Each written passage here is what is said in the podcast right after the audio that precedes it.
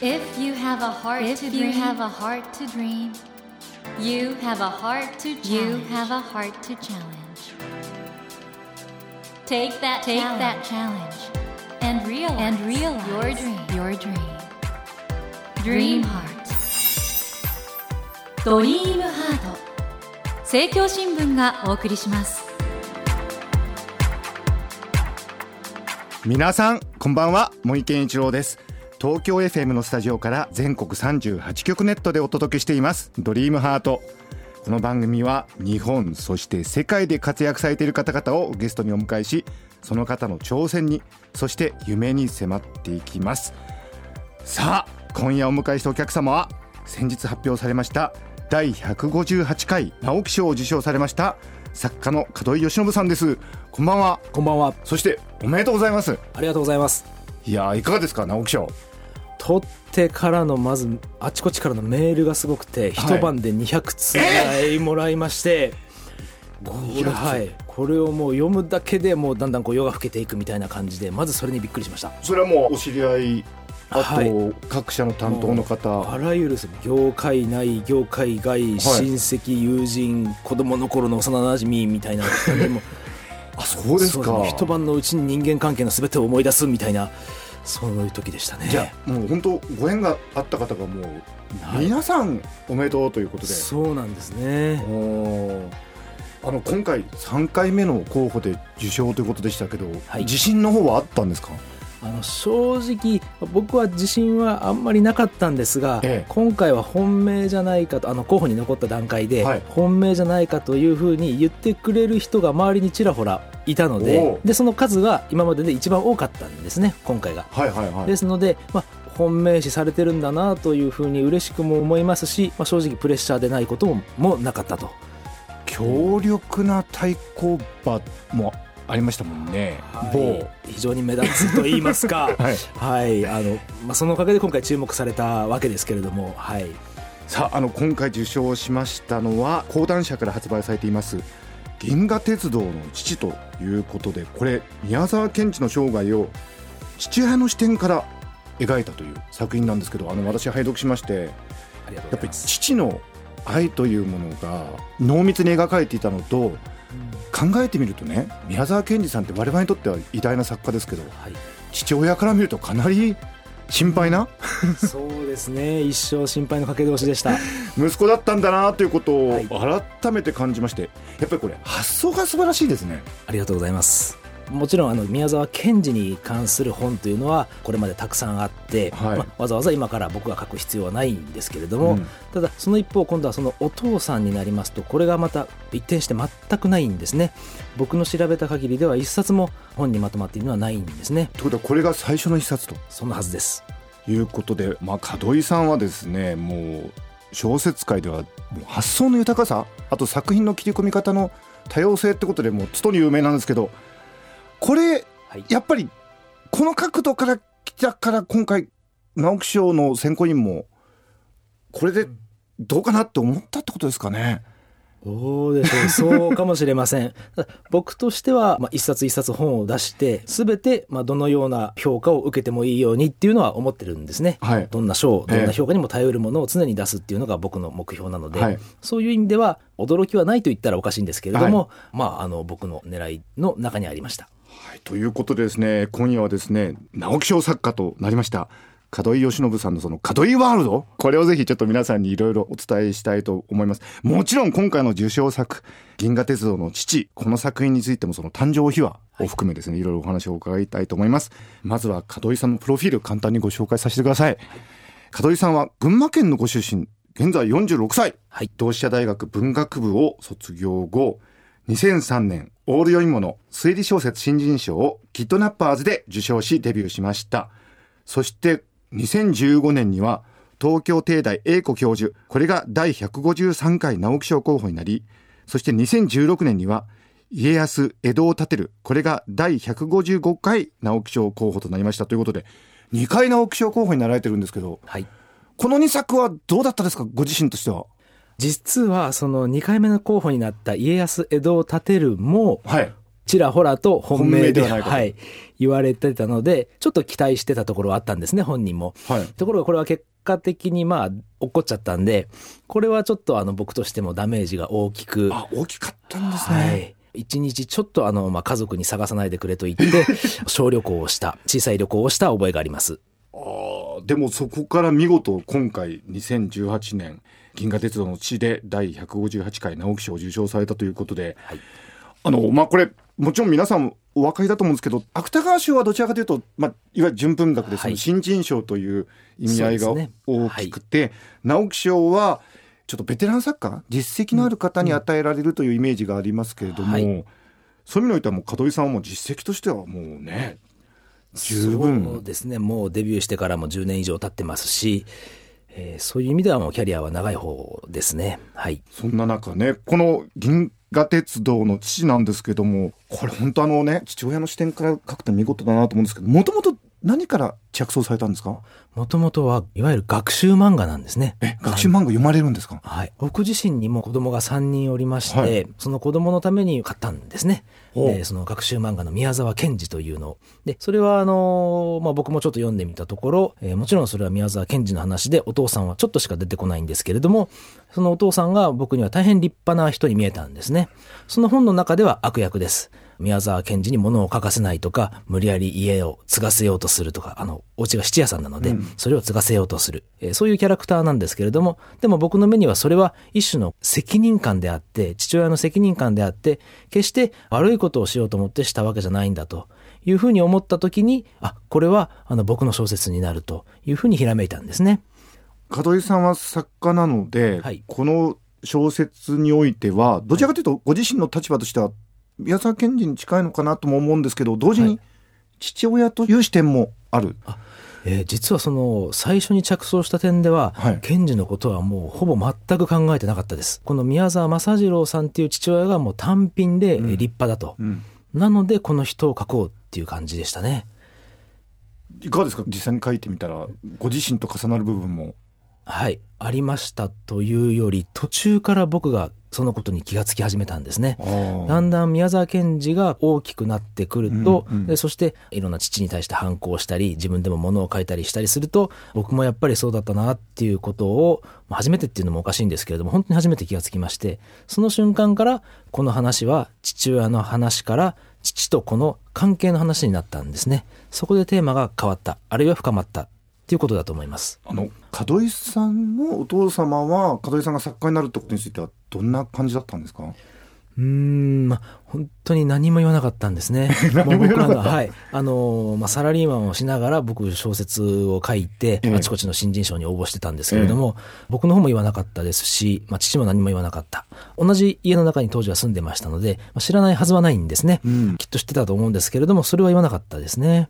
ただ、あの、僕が初めてその、オール読み物の推理小説新人賞の、えー最終選考の候補に残って、うんあの、落っこちた時があったんですけれども、その時はもう父は、あの、まあ、嬉しかったんでしょうね。その、はいオール読み物をたくさん買いました。その仕事の取引先とか、はいはい友人とかにバーって配って、これは俺の息子がここに載ってるんだよ、ちょこっとって、まあ、一行だけなんですけれども、配りまくったようです。あ一行ってその最終候補に残ったというそれだけでも喜んでたとそうなんですね。でもこれお父様ね慶喜っていう名前をお付けになったってことは、これやっぱり歴史好きだったはい。ということなんですかねそうでした。僕、この門井義信っていうのは本名なんですが、はあの、もともと父の名前は正樹と言いまして、政治経済の政に喜ぶなんですね。えで、歴史好きの人は、どうしても自分の名前を一時つけたいという衝動があるようなんですね。ええありますね。で、その、喜ぶという字を息子にもつけたいと。でも、その上に来る漢字をいろいろ考えた挙句、歴史上の人物から取ってきちゃおうというふうに最終的には思ったらしいです。門井さんがね今、はい。歴史に取材した小説もたくさん書かれていらっしゃいますけど、はい。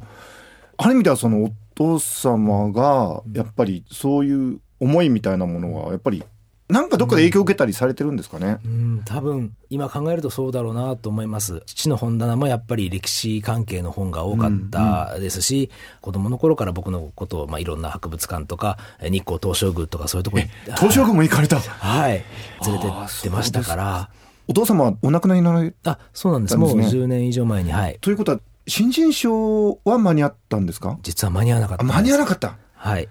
あじゃあこの直木賞ねもし生きてらしたら喜んだと思いますけどね。そうですね。もうこの本をきっともう何百冊買うだろうかっていうふうに思うと、ちょっと、まあ、まあ、申し訳なかったなっていう気がするんです。あの、宮沢賢治さんは生前はもうあまり売れなかったわけですものね。はい、はい、そうです。そういう意味においては、すごくなんか重なる部分があるというか。そうですね。あの、宮沢賢治の場合は自分の方が先に行ってしまった。僕の場合には父が先に行ってしまったわけですけれども、まさにそういう、なんていうかな、その、文明流々たるものを知らないという点では同じだと思います。私もあの宮沢賢治大好きで、ただこの小説で改めてね、例えばあの、はい、宮沢賢治さんが、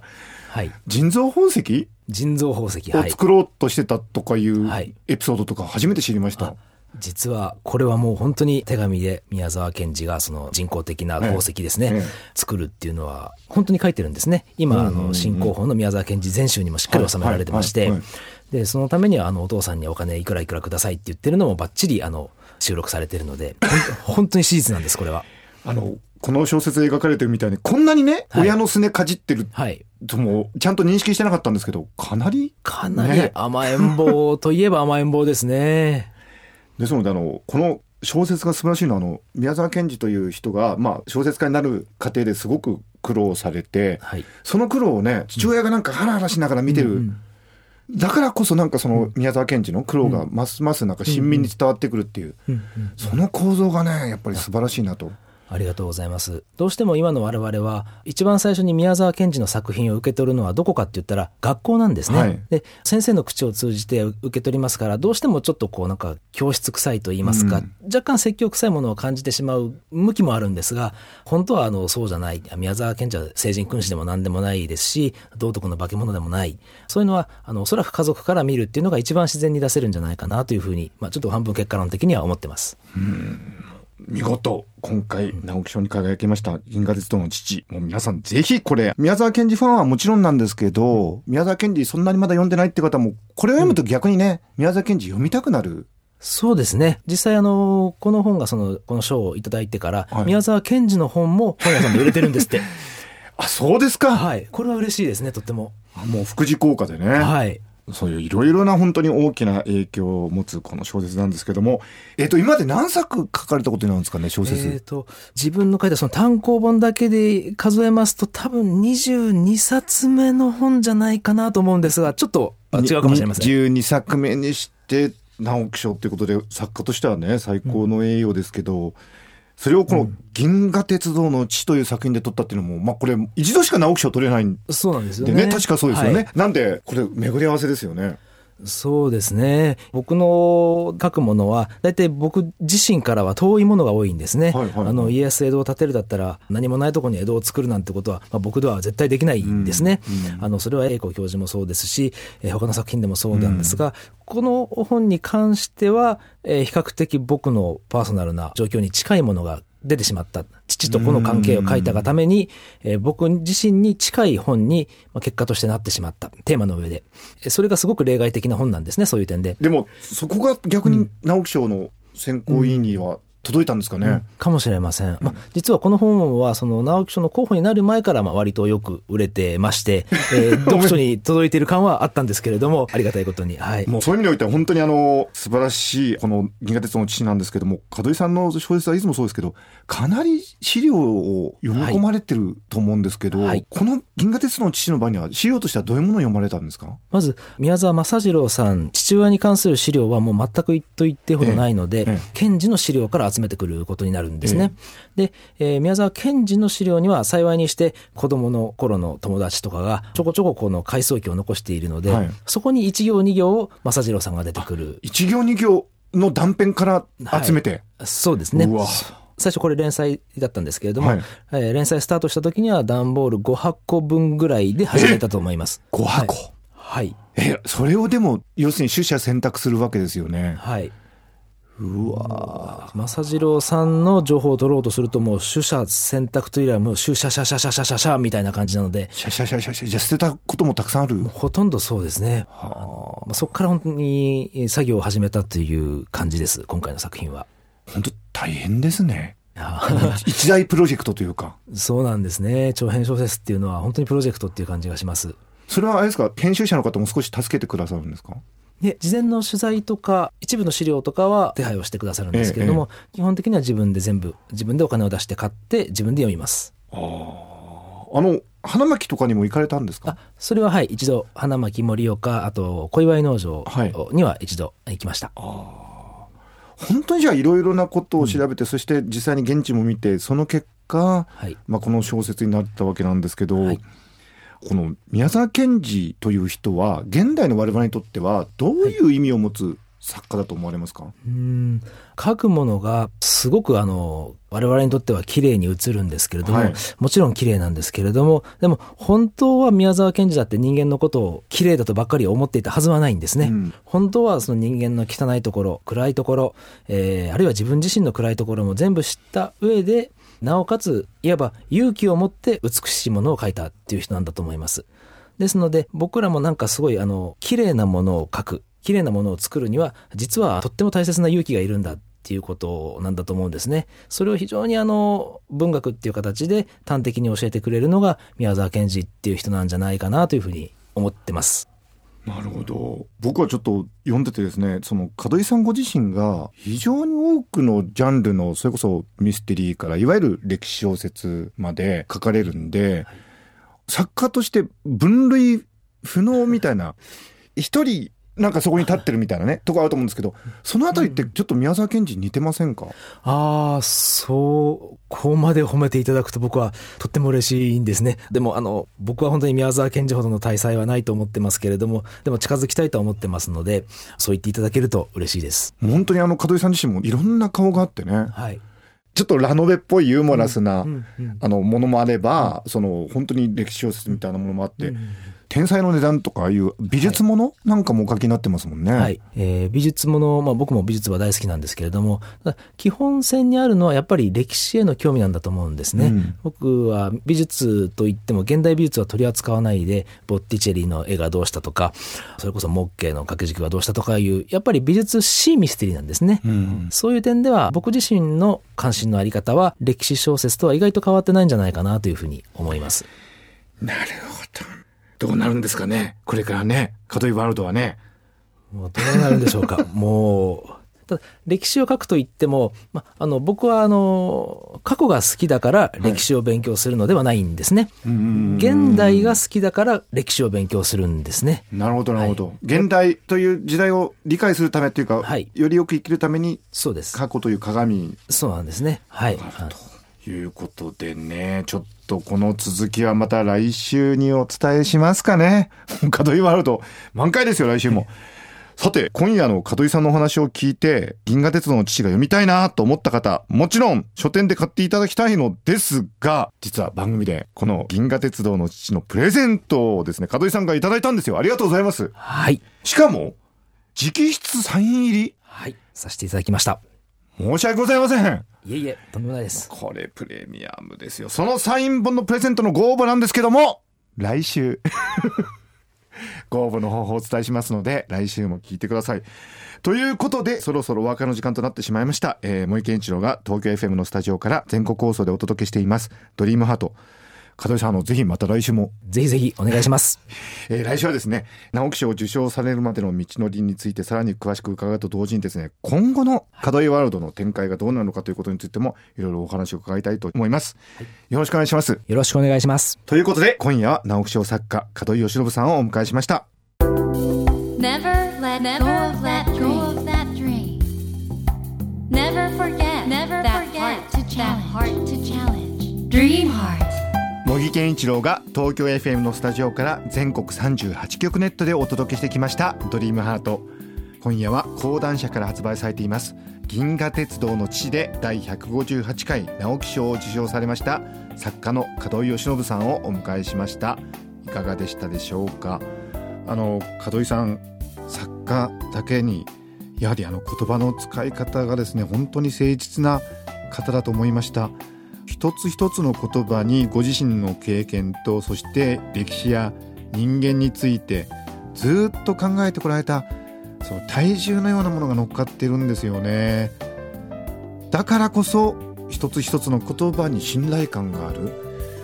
門井さんの小説はストーリーの背後にしっかりとしたね人間観のようなものを感じるんですよ。それは今回の銀河鉄道の父もそうなんですけども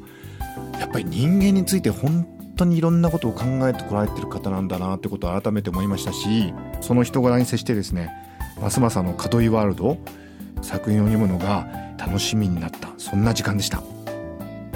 さてドリームハントのホームページでは毎週3名の方に1000円分の図書カードをプレゼントしています。番組へのご意見などメッセージをお書き添えの上ドリームハントのホームページよりご応募ください。お待ちしています。それではまた土曜の夜10時にお会いしましょう。ドリームハート。お相手は森健長でした。